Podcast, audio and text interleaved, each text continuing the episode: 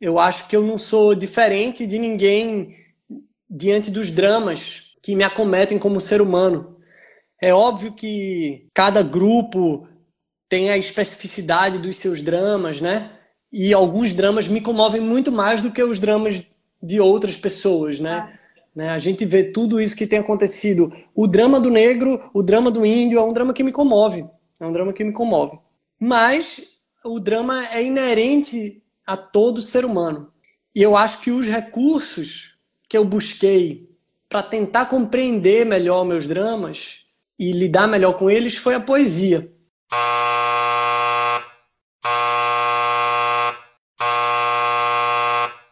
Olá, eu me chamo Vitória Ariante e esse é o Anfiteatro, um espaço para falar de arte e compartilhar experiências. O convidado de hoje é Eduardo Rios. Eduardo nasceu em Recife e é ator, dramaturgo, músico, diretor, compositor e um dos fundadores da Barca dos Corações Partidos. Formado em jornalismo pela Universidade Federal de Pernambuco e em performance e criação teatral pela London International School of Arts, é autor de dois espetáculos da trilogia Três Histórias de Amor para Crianças, dirigidos por Duda Maia e com a Barca dos Corações Partidos, participou dos espetáculos Gonzagão, a Lenda, Ópera do Malandro, Auê, Macunaíma e Suassuna, O Alto do Reino do Sol, pelo qual recebeu o prêmio Bibi Ferreira de Melhor Ator Coadjuvante em 2018. Além do teatro, Eduardo também foi roteirista colaborador da série da Rede Globo Louco por Elas, com direção de João Falcão. Integra o núcleo de pesquisa em dança pessoal Patuanu, sob coordenação de Carlos Simeone, e em 2010 e 2011 compôs o elenco dos Doutores da Alegria.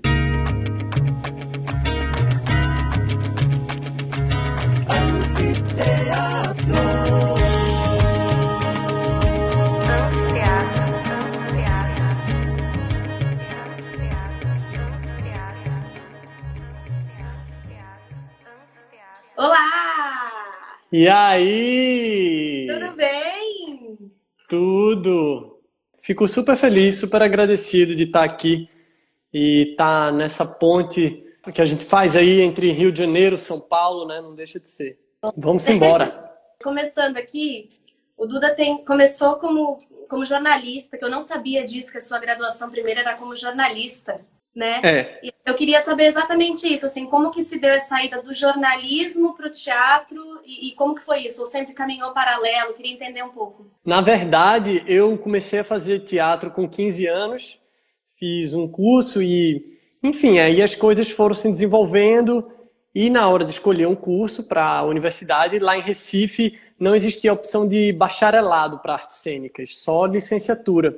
Eu fiquei numa crise sobre o que escolher, pensei em fazer letras, eu já gostava muito de escrever. Minha mãe dizia assim: "Ai, você é muito exagerado atuando, eu gosto de você, eu gosto de você escrevendo, você é mais sutil".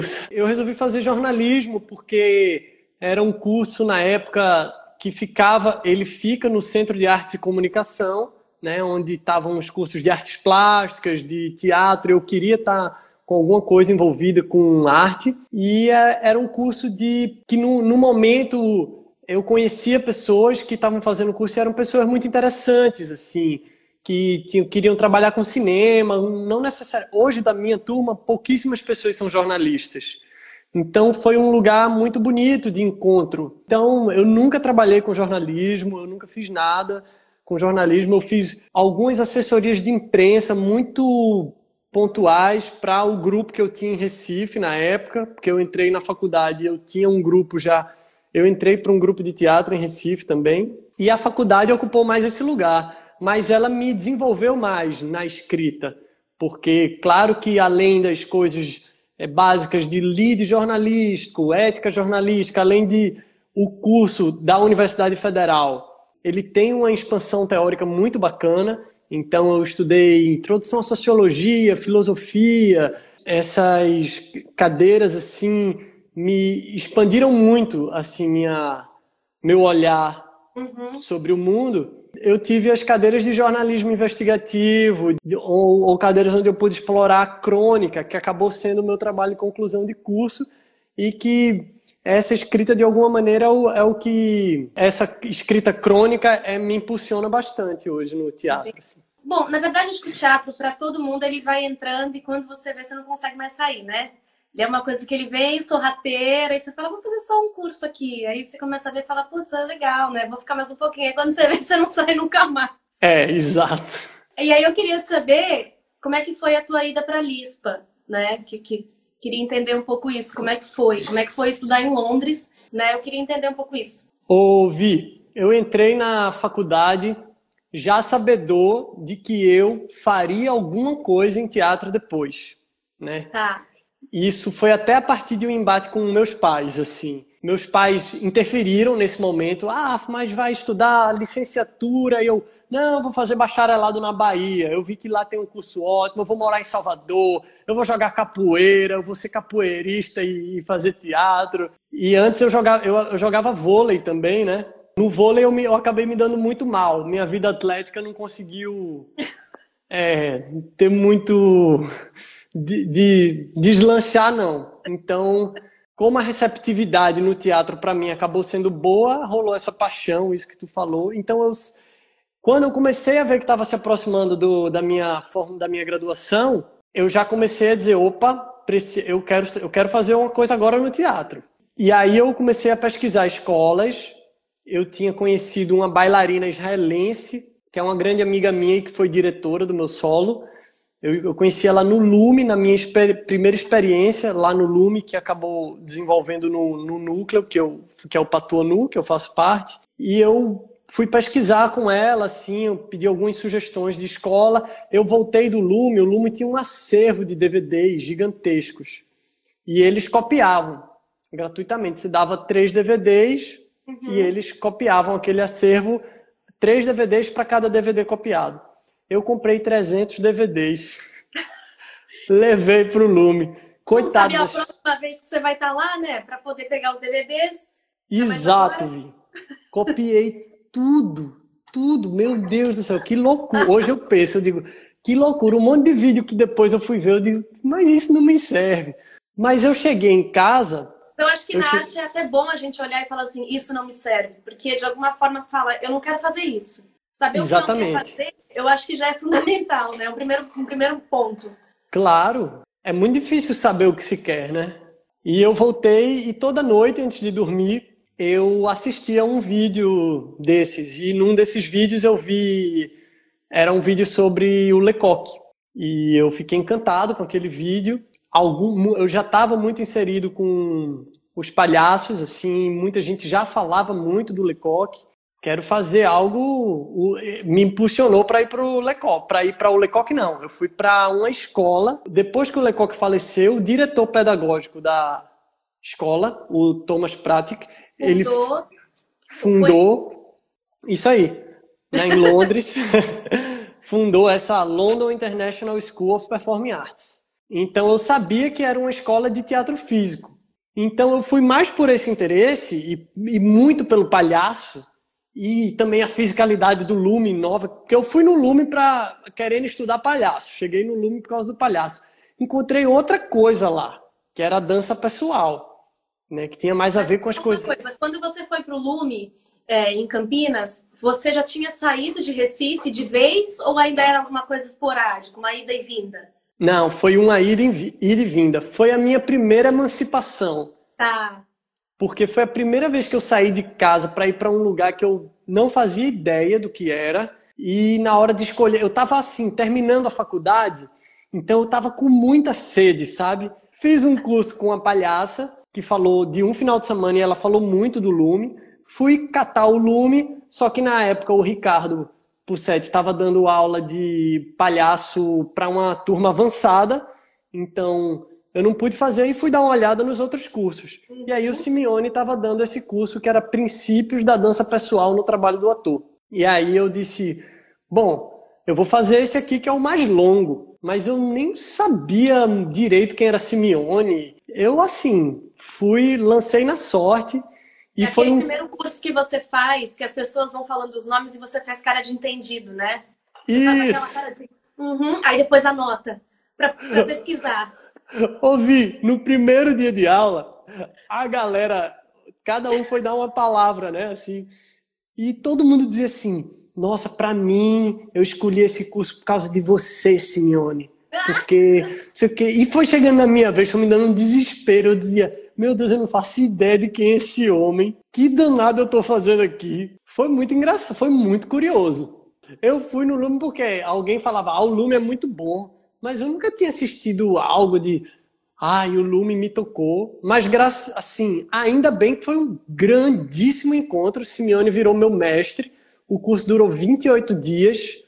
Eu voltei altamente transformado de lá. Inclusive, era só isso que me via a cabeça, assim. Aquele. Voltei, aí eu tinha acabado de entrar nos doutores. Aí a gente foi fazer um curso com a palhaça francesa, que os doutores têm esse processo de formação, e ela fazia um exercício. Olha, esse exercício aqui é muito simples. Você senta numa cadeira, olha para o lado, a pessoa que está do lado vai dar uma risadinha, que olha para o outro e a pessoa vai rir mais, rir mais. Quando chegava na minha hora, eu queria usar todas as técnicas do Lume, né? Numa risada. então no talo, né? Agora eu vou, agora eu vou mostrar o jogo teatral. Aí quando chegava na minha vez, eu me espremia, fazia umas técnicas assim de abdômen, um negócio lá que eu tinha aprendido. E ela ficava, você tá tenso, não entendo por que você tá tão tenso. E eu, assim, fiquei desesperado, né? Eu disse, meu Deus, eu passei um mês e não me serviu de nada, eu não aprendi nada lá. Tô tentando usar as coisas aqui e nada. Aí depois o tempo foi ajustando as coisas, é, fui entendendo melhor esse trabalho, o trabalho foi assentando e a gente seguiu se encontrando por 10 anos, né? Eu continuei encontrando Simeone durante 10 anos, uma vez por ano. Vou fazer um crono aqui, só para entender. Entrei, entrei para o teatro. Aí Entrei para a faculdade de jornalismo depois. Entrei para o meu grupo no meio da faculdade de jornalismo, um, grupo em Recife. Terminei a faculdade, estava terminando, entrei nos doutores, fiz meu curso de conclusão e consegui ir para Londres. Aliás, desculpa, e antes de ir para Londres fiz o Lume, né? O Lume foi um grande canal para eu ir para Londres, assim. E aí chegando em Londres, essa coisa do teatro em inglês e lá não não foi abordado na escola, né? Era uma escola internacional de teatro físico, então a gente trabalhou muito com máscaras. Era aquele negócio, tinham dois ingleses na minha turma. Hum. Três. Três ingleses numa turma de 25 tinham três ingleses. Então entrava em cena eu, um japonês, uma francesa e cada um falava na sua língua mãe. O improviso era sempre na língua mãe. Eu sempre improvisava em português e o Yutaka, que era o japonês, sempre em japonês. Então eu lembro desse dia emblemático, foi um dos primeiros dias. Eu entrei, olhei para o Taka, falei um negócio, ele falou a Françoise, que era francesa, respondeu e a gente foi se entendendo nessa linguagem do corpo e a escola estimulando muito isso. E, e, e bom, né? Porque, porque o teatro inglês tem um lance da palavra que é muito forte.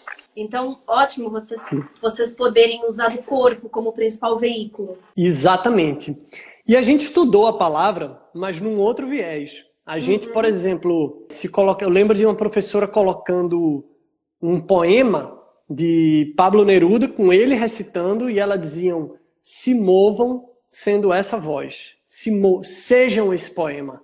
Então, a, o princípio do Lecoq tem muito isso de em inglês a gente chamaria de embodiment, que é uhum. trazer para o corpo, você Sim. incorporar então a gente incorporou, eu lembro na escola, a gente incorporou a natureza, a gente incorporou, incorporou cores, a gente incorporou animais, a gente incorporou arquétipos, a gente incorporou palavras, poesias, inclusive. Então hoje, eu lembro na época que eu estudava na escola, eu indo ver teatro inglês, assim, ver um Shakespeare da vida, e eu não estava nem aí se eu estava entendendo intelectualmente o que estava sendo dito. Claro, eu ficava claro. olhando a palavra, a textura da voz dos atores, como, como eles falavam aquilo, como aquilo me batia. E tinha um, um, amigo meu lá na escola que ele sabia Shakespeare pra caramba. De vez em quando ele recitava. Nossa, é, a, o poder com que as palavras vinham era impressionante. Eu sinto muito isso na a musicalidade da palavra, muito forte. Sinto muito isso no, no Ariano Suassuna. Eu pego um uhum. poema do Ariano e não entendo nada a gente era, é muito difícil, é muito, muito rebuscado, mas o poder das palavras, você, mesmo sem entender intelectualmente, as imagens vêm. Exato. E os sentimentos também. É óbvio que você usa da sua formação na LISPA nos seus trabalhos hoje. Eu não tenho nenhuma dúvida, até porque eu acho que tem um lance do teatro, que é do teatro como um todo, da dança, enfim, que é de como você assimila certas coisas e como isso reverbera de um jeito que nem sempre a gente consegue dizer de onde veio. Ou falar, putz, nossa, isso eu vi na faculdade e agora eu tô fazendo. E coisas que a gente não tem um caminho tão racional. E tudo bem, porque eu acho que a arte tem disso também. Mas eu queria saber se você consegue relacionar com o teu trabalho na barca hoje? Com certeza. É tanto de maneira inconsciente, olhando para coisas que eu já fiz, quanto durante o processo de criação conscientemente. Por exemplo, antes da Lispa, com o Lume, como era algo muito pontual meus encontros com Simeone, e existia uma relação de mestre-pupilo, havia um encantamento na ética com que o Simeone trabalha até hoje. Ele é o meu mestre, assim a ética dentro do espaço teatral é incrível como ela se transforma. O respeito ao fazer, ao ofício do teatro. Então, quando eu fui fazer, quando eu fiz o Gonzagão, eu voltei da Inglaterra, vim fazer o Gonzagão. E eu disse, e um dia Simeone foi ver a peça e eu disse: Meu Deus, Simeone vai ver eu fazendo um musical, o que é que ele vai pensar? Sabe? Será que ele vai gostar disso? Meu Deus do céu. E, e aquele nosso trabalho. Depois, eu dei um foda-se, né? Fiz a peça, Simeone amou, mas depois a gente conversando, que eu fui entendendo que eu, por exemplo, fazia um palhaço me equilibrando com a mala, carregando uma mala no Gonzagão, e eu fazia, e a, hora toda eu estava usando os exercícios técnicos que eu praticava no Lume, sem perceber. Com a Lispa, a mesma coisa. Por exemplo, tem coisas que a gente estudou lá, movimentos assim que ninguém explicou a razão da gente estar tá estudando aquilo. Foi, é uma escola, ela, ela provoca muito. Ela provoca muito mais do que. Ela não, não racionaliza mesmo as coisas. Então você é provocado de todos os lados, tanto que normalmente quem sai da escola, como é, você vê alguém com um trabalho fortalecido cinco anos depois. Essa é a média de você. É o tempo de da pergunta, né? Dessa provocação, como ela se transforma em resposta e que respostas você quer responder. Também tem isso. Né? Exato, né? exatamente. Eu talvez na época eu nem soubesse que era uma pergunta, né? Eu só levava uma sacudida, né? Sementes sendo plantadas e hoje eu, uau, olha aquele movimento, inclusive na minha dramaturgia, porque os movimentos de Lecoq são muito muito amplos nesse sentido, né? Muito propositalmente, eu trouxe logo para os meninos, como a, lá na LISPA era uma escola de construção colaborativa e coletiva, a gente criava todo dia na escola sem diretor, sem por nossa própria conta, era um caos, era muito estressante você lidar depois de um ano tendo que criar todo dia e dizendo, ai, não aguento, lá vem fulano no meu grupo. Então é um embate assim com as suas sombras muito profundo, sabe? Que esse aprendizado na escola me proporcionou. Então eu voltei com algumas técnicas de criação colaborativa. E isso eu joguei logo para a barca. Quando eu... Porque quando vocês começaram o Gonzagão, vocês ainda não eram a companhia, não é isso? Não. Não, nós né? fomos nós fomos um elenco selecionado para fazer o Gonzagão. Você Foi... voltou de Londres e parou no Rio. Voltei, fiz, desfiz minhas malas em Recife, refiz as malas e vim para o Rio. Eu voltei de Londres já sabendo do Gonzagão eu vi o teste, o João Falcão me contactou, porque ele já me conhecia de uma história que ele tinha me visto ah. em Recife, e aí eu mandei um vídeo, a Sarau me quis para o elenco, e eu voltei de Londres já sabendo que acho que eu não vou. A escola tinha dois anos de duração. Eu fiz um ano, que é o, o ano base, e o segundo é mais. É, é mais você criar mesmo em cima de tudo que foi. A grande pedagogia está no primeiro ano. Quando a gente chegou foi fazer o Gonzagão e começou a viajar, e a gente viu aquela explosão de, de, Porque o que rolou de interessante no Gonzagão é que João Falcão estava muito ocupado na época. Com toda a genialidade dele, que ele é um gênio, mas acabou que a gente chegou muito próximo de estrear, e eu vou te dizer, dois dias antes da peça, a gente tinha 50% da peça levantada. Dois dias antes de estrear, 50%. Então a gente começou a, a propor muito, propor, e aí o próprio João veio, terminou a peça, mas ele estava na Globo, então muitas coisas da peça ficaram Você mal já acabadas. tinha tido alguma experiência na direção ou não? Só na escola, na Lispa. Tá. E um pouco com o meu grupo de, de Recife, de teatro, mas muito pouco, muito pontualmente. Sempre houve um flerte meu com a direção, sempre. Na própria, na escola, quando eu fazia trabalhos com meus amigos, eu dirigia, eu fazia essa brincadeira já de dirigir. E aí, como é E- que vocês fizeram uma peça com 50% pronta dois dias antes? Menina, a gente fez, sabe-se lá como. Mas assim, cada um foi colaborando, fazendo o que, colaborando do jeito que pôde. A gente saía de cena e dizia qual é a próxima cena, qual é a próxima cena. Foi uma loucura. É eram, milho- eram milhões, não, irmãos, eram várias potências juntas, né? Eram muitas potências e foi isso que foi definidor na companhia. Porque com o processo atrasado, o Alfredo chegou assim e disse: Não, vamos fazer esse arranjo aqui para agora. Tá, tá, tá, tá, tá, tá, tá. E, e João dirigindo uma cena e a gente decidindo: Não, vamos a próxima cena, já vamos entrar desse jeito. Houve um encontro ali num momento que a gente quis fazer essa peça acontecer. E eu acho que isso foi definitivo. Esse querer do elenco foi muito definitivo para o Gonzagão acontecer. Mesmo depois de ter estreado, a gente melhorou muito o espetáculo nessa dinâmica. Então, a gente trabalhava peça, João chegava, olhava, aprovava, desaprovava. Então, a nossa companhia já saiu com muito espaço de fala, já nasceu com muito espaço de fala. Eu desenvolvo na oficina com o Fabinho uma teoria sobre uma teoria não, uma prática, que é sobre o artista, a artista pata ou o artista pato, porque eu tinha muito esse medo de, caramba, eu não quero ser um pato, porque o pato nem corre, nem nada, nem voa direito, com exuberância, né? E eu não queria ser um pouco músico, com um pouco de ator, com um pouco de diretor, com um pouco. Não queria, eu queria me aprofundar em alguma coisa. E a barca me ensinou o oposto, me ensinou a beleza de ser pato. Né? E que cada habilidade que você desenvolve, você está desenvolvendo sobre algum aspecto seu. Então, quando é como, é como o movimento de Lecoq, eu estava ali treinando uma coisa de atuação e quando tá- dei por mim, já era uma dramaturgia, ou já era uma cena de direção também. Ou é uma música, né? Uma música que sobe, que desce, que sobe, que desce. Então esse entendimento de, opa, as coisas estão interligadas, sabe? Sem dúvida. Eu acho que a gente tem muito medo disso mesmo, né? Porque a gente quer ser segmentado. Então eu vou trabalhar com isso, aí eu só trabalho com isso. E a gente esquece que uma coisa não anula a outra. E que quando você está por inteiro naquilo que você faz, independente de qual é o momento da tua vida, porque também tem isso, né? Tem momento em que a gente está mais para um lado, momento em que a gente pende mais para o outro. Mas quando você está inteiro naquilo ali, independe do que você escolhe. E até porque você sabe que tudo é passageiro. Então, hoje eu estou aqui, amanhã eu estou ali. Eu sempre falo que o verbo to be tem isso, né? Ele dá essa possibilidade de ser e estar.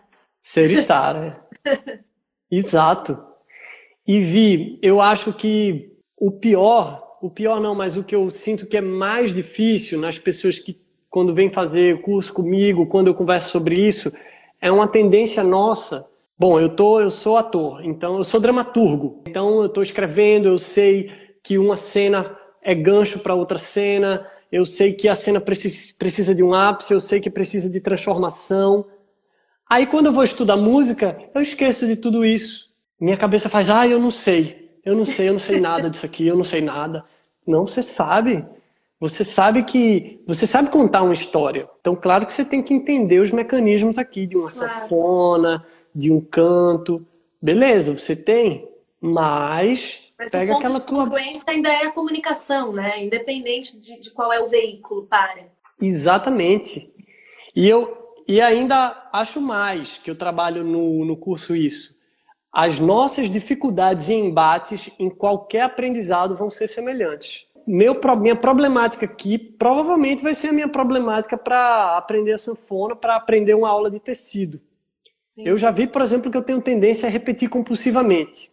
E aí eu, eu já nem sei, minha consciência foi pro além. Eu digo, opa, tô repetindo sem consciência. Aí eu respiro, tomo uma água e volto. Então são aprendizados que eu acho que e conflitos que são muito presentes na nossa geração, porque a gente tem acesso a muita coisa, né? Sem dúvida. É muito estimulado o tempo todo, né? Nós somos muito estimulados, então é como se a gente tivesse sempre que estar tá fazendo alguma coisa, fazendo outra ao mesmo tempo. É Exato. Mas eu acho que você falou tudo. É, é, seja um pato e faça o que tem que ser feito naquele momento. Seja voar, seja nadar ou seja andar. Mas faz aquilo e sendo um pato, estar presente naquilo que você faz. Eu queria ouvir um pouquinho sobre o teu solo, porque a gente, né, te conheceu, eu mesma te conheci através da barca, e, e vocês têm uma força de coletivo, mas o coletivo só tem força porque tem a força do indivíduo, que se soma a outro indivíduo e faz com que, né, o eu seja nós e por aí vai. E aí eu queria saber um pouco sobre o teu trabalho, queria saber um pouco sobre o ensaio sobre Amaro. Queria que você falasse um pouco. É que aí você entrou no ponto das dúvidas, das questões que são semelhantes a qualquer ser humano, e aí eu, eu não assisti, infelizmente, mas eu sei que fala sobre tristeza, aí eu queria que você falasse. Eu fui para Londres, né? Passei um processo em Londres muito difícil, porque, como eu te falei, a escola provocava muito. Imagina eu, eu vindo de uma dessa pedagogia competitiva e que é a do nosso mundo, né? e numa escola que eu tinha que prestar notas, que eu tinha que ser bom em alguma coisa, numa sociedade que me exigia muito ser bom em alguma coisa. Quando eu parei e cheguei na Lispa, foi um baque, porque a escola não, não queria isso, queria provocar, me provocar. Então eu passava um mês trabalhando uma cena, apresentava para os professores, e aí? E eles, bom, não tem certo, não tem errado, mas você poderia ter feito isso ou poderia ter feito aquilo? É interessante ver você assim, e eu dizendo: Ah, legal, legal, que legal essa escola, né? Muito legal. Depois de três meses dessa conversa de pode por ali, pode por aqui, bate um desespero. Para onde é que eu quero ir se ninguém me aponta? Então eu fiquei, entrei num processo de tristeza muito grande, porque eu, eu morava num lugar que, é, apesar de eu estar indo para um, um país de primeiro mundo, nem gosto dessa expressão, mas para um país que se diz desenvolvido, eu estava indo para uma situação social. Eu morava muito bem em Recife, né? Meus pais são de classe média alta, né? Tanto que estavam custeando. Eu ganhei uma bolsa para ir para Londres, mas eu estava morando num país caríssimo, graças aos custos dos meus pais.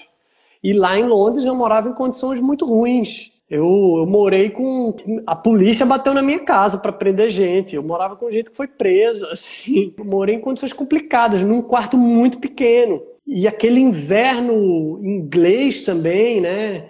Londrino é, era muito, muito escuro. Eu ia para a escola, estava começando a clarear, saía da escola já escurecendo. É.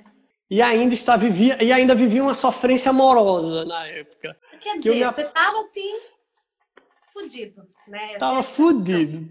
Eu tava fudido. Então imagina eu, um cara assim sempre muito uhul, risonho, um cara que na faculdade eu era, a gente fazia um campeonato de futebol, eu era secretário de eventos especiais, eu organizava as festas, então recebia todo mundo com um sorriso no rosto, muito comunicativo, muito expansivo e pei nessa situação lá em Londres com é, muitos europeus na escola que é cada um muito na sua. Então eu vi a tristeza sim a melancolia se mostrou de um jeito na minha vida que nunca tinha se mostrado. E, e a princípio foi assustador. E aí eu li, tem uma frase, uma pergunta de Pablo Neruda, de um livro dele chamado Livro das Perguntas, que tinha ficado na minha cabeça, que era Por que se suicidam as folhas quando se sentem amarelas? E eu me sentia muito amarelado, prestes a me suicidar, né? Uhum. E eu olhava aquele aquele outono, aquelas folhas amareladas também, tudo caindo. E eu pensava, eu vou morrer. Eu tô morrendo. E eu tava. Eu morri, né? E renasci. Encarar isso de uma outra maneira, a morte, a tristeza, a renovação, a melancolia, para mim foi muito forte. Então, eu voltei para o Brasil e voltei com essa experiência vivida no peito, né? Então aí eu, eu voltei, Vitória, assim, com isso. E depois de um tempo com a barca, eu, caramba, que falta, tô sentindo falta de fazer aquela, aquele teatro mais doidão, mais íntimo.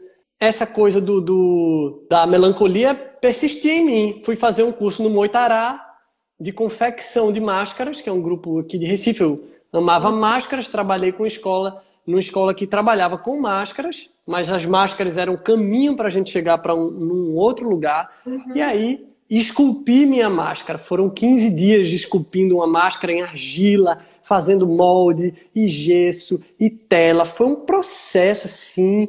Eu dormia e via aquele rosto na minha cara, porque e vê mesmo, sabe? Todo mundo, você fica ali 15 dias, 12 horas por dia, processo super trabalhoso. Imagina. E aí, com a supervisão do Moitarana, surgiu essa pessoa aqui. Normalmente as pessoas, as pessoas fazem meia máscara no curso e eu dizia, não, eu quero uma máscara inteira. Eu vou fazer uma máscara inteira. Então é uma, é uma máscara expressiva, né? Você vê que. Totalmente expressiva. Que dependendo de como bate a luz ou da posição que ela tá. As expressões modificam. As expressões modificam. Ela, esse o sorriso. Teu contato, o teu primeiro contato com a máscara foi a máscara neutra. Foi. Foi, foi a máscara do palhaço, né? Se a gente considera. Ah, né? Algumas pessoas chamam de máscara, outros de acento, mas é uma máscara. Eu também acho que é uma máscara. É. Foi com o palhaço e num curso que eu fiz com o Ézio Magalhães. Ah! Cara, o Ézio foi para Recife para ele fazer um ciclo de leituras dramatizadas de comédia dell'arte. E aí eu disse, aí eu disse, bicho, vou organizar uma oficina desse cara. Aí foi o meu primeiro contato mais com a máscara de comédia dell'arte foi com o Ezio, por exemplo. E aí foi um boom. Eu interpretei um capitão, eu me encontrei, interpretei um capitão assim nessa. Ele me dirigiu e foi incrível, ao mesmo tempo fazendo palhaço com ele. Eu fiquei apaixonado por ele, né? Pedi ele em casamento, mas ele não quis. E aí fui para Londres depois, né? E aí tive uma experiência. Aí lá eu trabalhei com máscara neutra, uhum. muito tempo com a máscara neutra. Trabalhei dois, três meses só com máscara neutra, que é a base, grande base da escola que eu uso nos meus cursos. Aí depois trabalhei com máscara larvária, com máscara uhum. de comédia dell'arte, máscara expressiva e o palhaço. Foram essas experiências com máscara que eu tive. É, eu fiz a máscara no Moitará, aí eu viajava, via uma roupa e dizia, menina, essa roupa, tem alguma coisa que eu quero nessa roupa que tá nessa história da tristeza ainda. Eu não sabia se eu ia fazer um personagem, o que é que eu, eu não sabia muito bem o que ia dar. E quando eu vi a, quando eu fiz a máscara, eu disse, opa, aí tem jogo. Fui juntando coisas. E aí, uma vez a Yael, que é essa bailarina israelense, trabalha com teatro físico, é muito que eu conheci ela no Lume, ela veio para o Rio, e eu disse, Yael, quero trabalhar contigo, vamos trabalhar uma semana. Então ficou eu, Yael e um amigo, Tomás Aquino, a gente tinha uma companhia de teatro em Recife, eu e ele, né? E a gente se a gente juntou, juntamos nós três e a El trabalhava com nós dois na sala da casa que a gente morava, que eu morava junto com ele. E aí, no final do trabalho, eu peguei, eu joguei tudo nela. Eu disse: Ó, oh, toma aí, eu tenho essa roupa, eu tenho isso aqui. Ela disse: O que é que você quer fazer? Eu dizia: Eu não sei, mas eu tenho essa roupa, eu tenho essa máscara, eu tenho esse texto aqui que escrevi. Ah, tem uma música que eu gosto que tem a ver com isso. Ó, não sei o que ela ia lá, e você quer o quê? Eu não sei, eu quero ir pra rua, sei lá, quero fazer qualquer coisa. É aquela vontade que, que a gente tem aqui dentro, que a gente não sabe o que, que é, a gente só sabe que ela precisa sair. E a gente não sabe como que ela vai sair, mas ela precisa dar o primeiro mergulho externo, né? Foi isso mesmo que rolou, Vitória. Foi isso mesmo. Eu, eu fui lá, mandei para ela aquilo tudo, ela começou. A gente fez uma cena com essas roupas que era um striptease ao contrário, eu entrava de samba canção. E a partir dessa cena, a gente construiu uma história. Uhum. Peraí, por que eu estaria trocando de roupa? Ah, por que eu estaria botando a roupa desse personagem? Ah, porque talvez seja um personagem que esse cara não quer mais fazer, porque é muito triste. Então é a história de um ator, um ator que está num momento de muita tristeza, mas ele não quer encarar isso. Então ele está bebendo, ele está recém-separado, mas ele ele sai, ele todo dia dorme com uma pessoa diferente, ele tá sempre de ressaca, ele quer fazer um teatro mais político, um teatro mais investigativo, mas ele só cria cenas mega superficiais, sabe? Então ele tenta convencer. Tu, tu, todo o primeiro momento sou eu no telefone com o meu agente tentando convencer ele de que eu tenho muito mais coisa para fazer do que esse personagem amado. Que esse personagem é muito triste, que eu não aguento mais, eu não quero tristeza, eu tô ótimo, eu tô alegre, eu quero fazer teatro investigativo.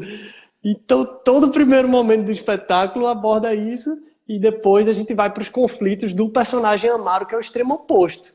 É alguém que está tão preso na melancolia, sabe, que não consegue tomar uma, uma tomada de ação, uma atitude diferente. Tá, tá preso num ciclo melancólico. A gente vive num momento muito opressivo com a tristeza, né? Você não pode estar tá triste, é todo mundo feliz nas redes sociais. Então eu assumi o meu espetáculo como a matéria que saiu no jornal foi foi uma ode à tristeza, sabe? o meu espetáculo é isso, é uma ode, uma homenagem à tristeza. E que eu acho que é lindo, porque quando tratando de um sentimento que todos temos, né? Quando a gente se vê no palco de alguma forma, eu acho que é aí que a gente, eu sempre falo que é aí que o teatro acontece, né? No que está entre.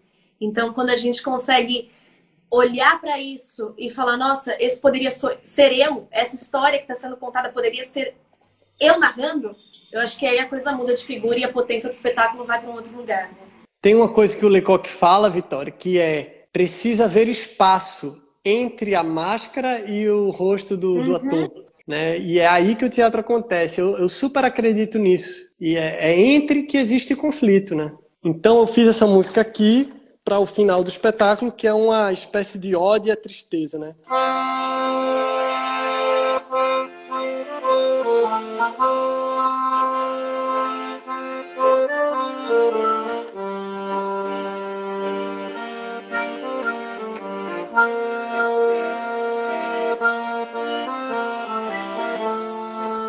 Se um dia, meu amor, eu te encontrasse, se um dia em teus olhos me entranhasse, seria um triste dia, mas de amor seria, pois nesse dia o meu tudo eu te daria. E o meu tudo mesmo triste de verdade seria, pois de que vale, vale uma mentira de alegria. E se esse dia só seria sem nunca vai ser, minha melancolia me faz companhia. Lá, lá, lá, lá, lá, lá, lá, lá.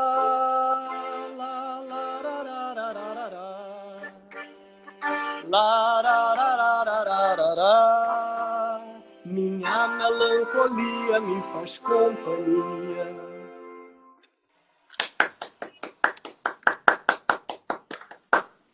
Lindo. A gente saber encontrar a própria companhia, a gente ouve tanto sobre isso, né? Mas a gente encontrar essa, essa, essa própria companhia e, como dizia Caetano, né? A dor e a delícia de ser o que é. Quando a gente encontra tudo isso e a gente ainda assim quer a nossa companhia, aí a coisa muda de figura, né? Com certeza. Tem dias, Vi, que eu, que eu penso assim, ai, que tá, tá alegre demais esse dia, tô sentindo falta de uma tristeza, sabe? Que é a tristeza que leva à reflexão. Quero chorar, quero, chorar, quero sentir o vazio, reformular minhas ideias, esvaziar, sabe? Então, acho que o mundo está querendo, o mundo precisa disso, porque a, a, natureza, a natureza sente tristeza, né? Os animais mamíferos sentem tristeza. A leoa, quando se alguém mata um, um filhote dela, ela se recolhe num, num canto. E a tristeza gera um tumor que faz o útero dela ter capacidade de receber um novo feto ali. Então, ela tem um, um, um, processo natural, cíclico, de existência, de vida, de natureza, que ela permite a gente sentir e viver. E falando de melancolia, eu acho que tem tudo a ver, acho não, tem tudo a ver. Queria que você falasse um pouco sobre o universo da palhaçaria. Você Sim. já falou um pouquinho, na verdade, sobre o Doutores, eu queria saber como é que foi isso, esse universo da palhaçaria, como que ele entrou na tua vida, você já falou um pouquinho antes, e queria saber como é que foi o processo de criação é, para os palhaços do Suassuna. Ah, Vitória, o palhaço significa muita coisa, né? Muita coisa, sim. É uma figura que ela tem a capacidade de despertar empatia. Hoje eu fiquei trocando vários vídeos de palhaço com uma amiga e de palhaças, né? Palhaças maravilhosas, assim. E é uma coisa que eu adoro fazer. Não, olha esse, e debater, e compreender o que é essa figura, que também foi uma figura que se, que se, é, que se disseminou no teatro e que até, vamos dizer, que se vulgarizou. Existe uma linha de produção em palhaçaria hoje, né? Que é normal, a gente vive no capitalismo e tal, então é muito curso, então, ah, tem uma loja que vende nariz, então é difícil você encontrar é, a essência do palhaço, sim. Mas eu acho maravilhoso que muitas pessoas estudem, estejam fazendo, estejam praticando. Só que essa, o papel, o palhaço é o seguinte: tinha um, um, um circo, né, criado lá na Inglaterra por um cara chamado Philip Ashley, que era um militar, e esse cara, qual era o meio de transporte mais rápido na época? Era o cavalo. Então, 1800 e abobrinha, assim. Não faz muito tempo que o carro foi inventado, é recente. Então, antes desse tipo de motor, o meio de transporte mais rápido que existia era o cavalo. Então, o que é que poderia dar mais medo e tensão nas pessoas do que ver militares cavalgando e fazendo acrobacias em cima de um cavalo? E para eles fazerem essa acrobacia, eles preferiam fazer num, num ambiente circular, porque a questão física da força centrípeta e centrífuga, que empurra de fora para dentro e de dentro para fora, igual a máquina de lavar, que empurra de, de dentro para fora, eu faço força de fora para dentro e eu consigo me equilibrar melhor com o auxílio dessa, dessa força física. E essa é a história do circo. Surge daí com manobras em cavalo. Era um ambiente de muita tensão e certo dia surge uma figura que sai da plateia diz a lenda, e eu gosto de acreditar nessa lenda, como diz o Ave, né? um palhaço que eu gosto muito. Eu acredito, eu acredito nessa lenda. Surge uma pessoa da plateia, sobe no cavalo, tenta subir no cavalo, mas ela está embriagada, ela tem um nariz vermelho porque está meio bêbada, ela tem umas, umas roupas meio do interior, parece alguém que veio do, do, do interior. Né? Isso explica também algumas origens da palavra palhaço, que vem do, do, do, de uma roupa de palha que pessoas do interior usavam. E aí vem essa figura, surge da plateia e a, e a plateia diz: Meu Deus, não vá fazer isso, você não pode subir no cavalo, você não pode. Por que a plateia diz isso? Porque identifica aquela uhum. pessoa como sendo um deles. E nesse momento, a plateia deixa de sentir, de aplaudir o virtuosismo de quem está em cena e, por empatia, se identifica com aquela figura que sobe na, na, tenta subir no cavalo, mas não consegue, faz a plateia rir porque ela pensa: meu Deus, eu acho que eu ia fazer a mesma coisa, que como ele é bobo, e ele cavalga virado ao contrário, com a cara na bunda do cavalo, e essa é a lenda de como surge o palhaço. E acho que o palhaço é essa figura empática, né? Ela traz inocência, ela traz esse, ela traz um universo muito particular seu trouxe para o circo, do circo foi para o cinema, do cinema foi também se contaminou para o teatro e hoje existe essa, essa grande paixão né, teatral por essa figura que é o palhaço que se deslocou para o teatro com muita força. Quando eu conheci esse universo, eu me apaixonei, porque é apaixonante, é uma figura frágil. Ah, o objetivo do palhaço não é fazer rir, o riso é consequência de uma situação de empatia. Normalmente, os palhaços que eu gosto, a risada vem acompanhadas de ternura também, sabe? Você chora e ri, você se comove porque existe uma, uma ingenuidade dentro daquele universo. E quando a gente identifica essa ingenuidade, a gente olha para nós e fala: Eu não sei nada. O cara não está sabendo tampar uma panela, você ri porque você pensa: eu não sei também tampar a panela. E se não é tampar a panela, eu não sei. É uma outra. É uma outra uma coisa. Você... associação dentro daquilo ali, né? Exatamente. Mas é um, é um riso empático. É muito diferente se você vê uma plateia de stand-up. Como a plateia de stand-up. O rir com é diferente do rir do. Exatamente. É isso aí. E quando você é palhaço, você, quando você vê um palhaço normalmente, se ele, se ele souber fazer palhaçaria, né? Porque tem palhaços que não sabem fazer palhaçaria e tem gente que não está vestido de palhaço e faz palhaçaria. Muitos, né? E aí, quando você ri com, ah, eu, eu acredito nessa. Acontece uma potência de transformação ali, sabe? Acredito, inclusive, de cura mas assim, não vou dizer que ah, é terapêutico. Não, eu entendo o que você disse. Mas acredito que existe uma cura. Fui parar nos doutores, fui para Lispa por causa disso. Eu entrava em cena tentando fazer tragédia, eu fui fazer Prometeu Acorrentado, e a primeira fala o pessoal se cagou yeah. de rir. Então eu disse, bom, preciso entender melhor, criar domínio um pouco melhor do que é isso. E fui para Lispa pensando muito nisso. Mas também não só encontrei o palhaço lá, como encontrei muitas outras coisas. Engraçado que o Suassuna, quando surge, eu digo, poxa, no Gonzagão eu faço um palhaço, e aí depois a gente fez a Ópera do Malandro, depois a gente fez o Aue, e eu dizia, meu sonho era montar um, montar um solo de palhaço. E meu o Aue, o seu solo fazia todo mundo chorar? Fazia todo mundo chorar e, e querendo ou não, tem uma, por uma empatia também. Então, os princípios do palhaço, eles podem ser assim muito alastrados, né? Eu, eu gosto de pensar eles de maneira bem mais ampla do que tanto que normalmente bons palhaços são bons atores, normalmente, nem sempre. Mas eu já vi, por exemplo, o Ezio, que a gente falou aqui, fazendo uma peça extremamente sim. dramática. Sim, sim. E com a Dani Barros, palhaça sim. também. Então, Beth Dorgan, né? A gente pode. Beth Dorgan. Charlie Chaplin. Diretores também, Fellini. Fellini uhum, enlouquecido pelo universo do palhaço. Uhum. Luiz Carlos Vasconcelos, que dirigiu Sim. a gente no Suassuna. E aí, no Suassuna, o Ariano, que, que amava palhaço, surgiu essa ideia de, pô, tem que ter uma dupla de palhaço. Ou tem que ter algum palhaço nessa peça. E aí, a gente, a partir de improvisos, foi vendo se acontecia. E aconteceu. Uma trupe inteira cômica, mais dois palhaços especial que formavam uma dupla. E aí a gente foi investigar esse palhaço do interior de circo, né? Do, do circo do, do circo de interior, na verdade.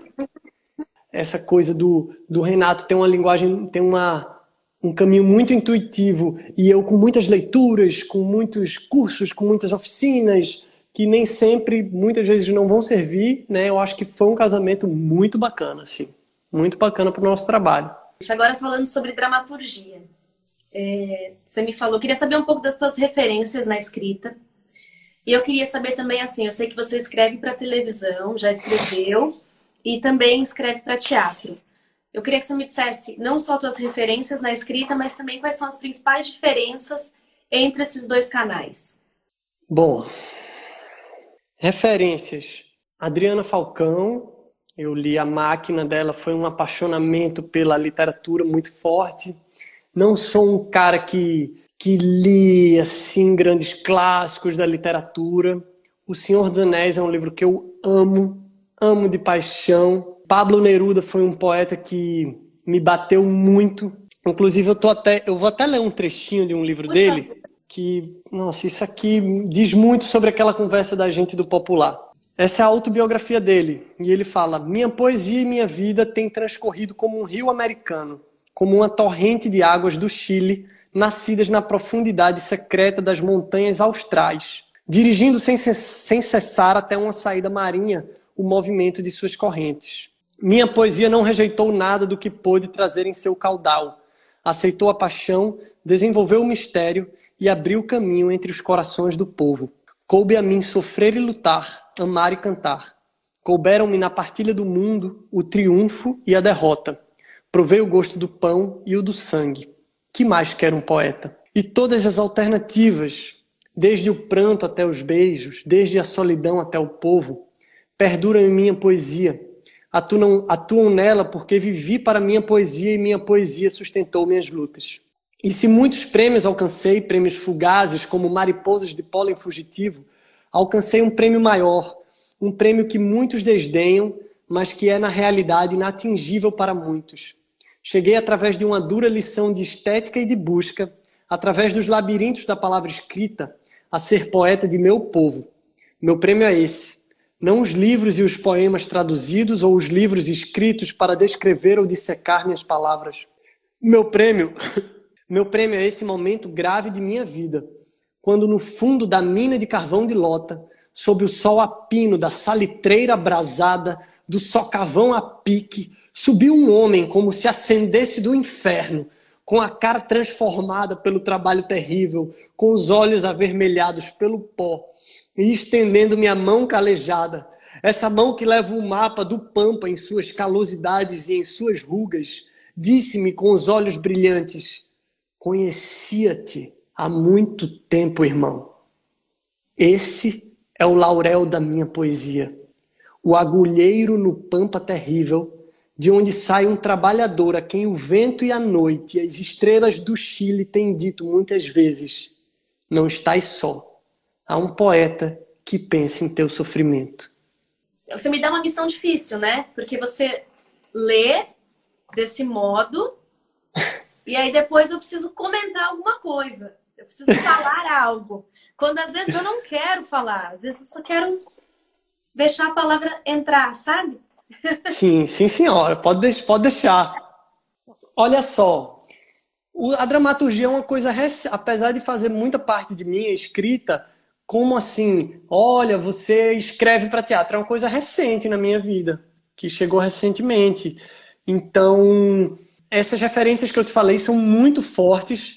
Eu não vou te dizer que eu tenho milhares de referências, não tenho. Eu li muitos cronistas, eu li Paulo Mendes Campos pra caramba, eu li muito Adriana Falcão e, li, e consumi poesia também e fui desenvolvendo, praticando ali uma maneira minha de escrever que acontecia muito em discursos na escola ou na faculdade. Eu fui muito orador. Mas, é, assim, a dramaturgia para televisão foi muito pontual a minha experiência. Renato trabalhou comigo na TV também.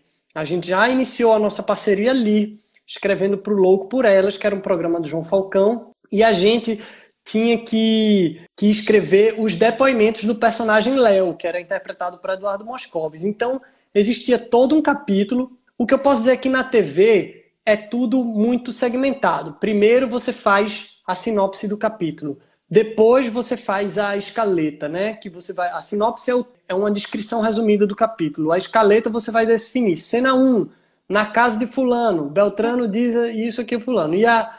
e depois para o diálogo, a gente vai claro. colocar diálogo. Tecnicamente, fazer escaleta é muito difícil é a parada mais difícil assim que existe para televisão.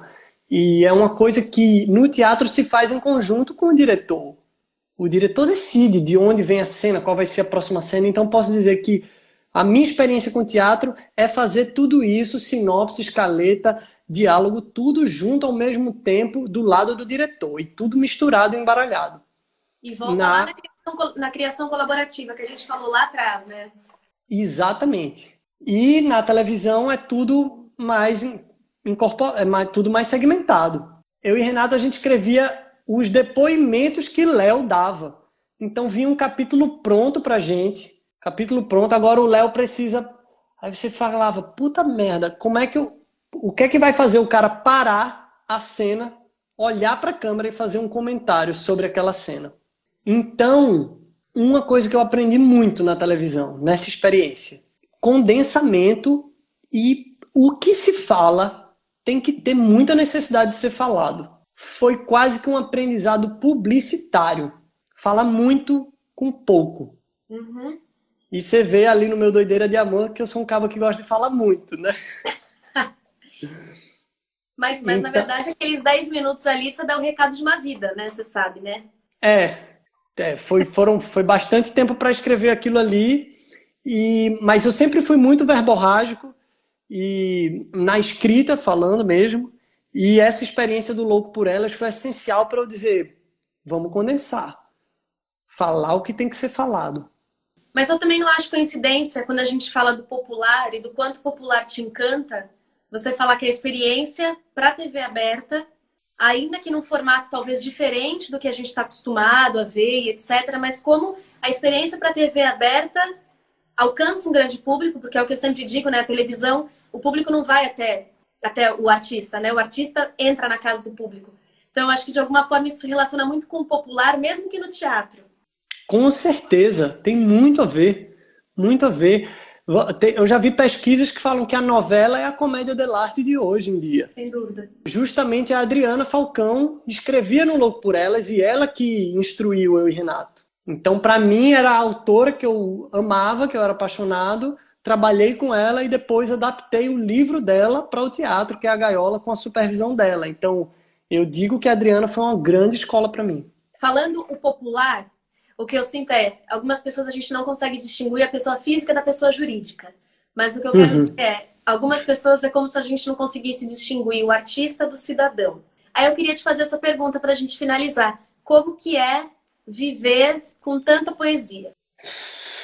Olha, é a, é a eu não sei, é a, é a vida que eu experienciei até hoje, não experienciei outra. Então, eu acho que eu não sou diferente de ninguém diante dos dramas que me acometem como ser humano.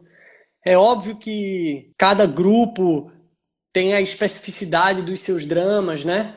E alguns dramas me comovem muito mais do que os dramas de outras pessoas, né? Ah.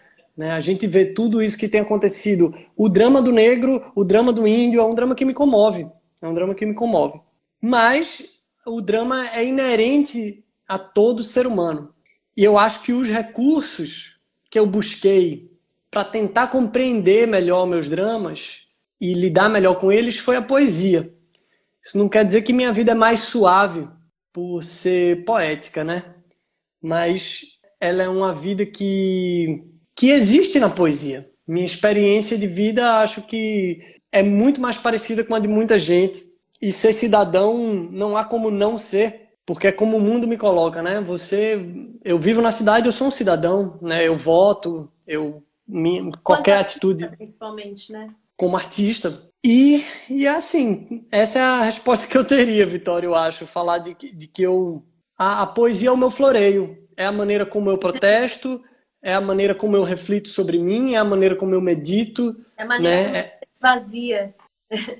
É a maneira como eu. Esvazia, que a gente falou sobre esvaziar. Isso, é a maneira como eu esvazio, como eu sinto a tristeza, é a maneira como eu escuto, é a maneira como eu falo. E é isso, não é nada que possa ser mais grandioso do que um do que um cozinheiro ou do que qualquer outra profissão que seja, sabe?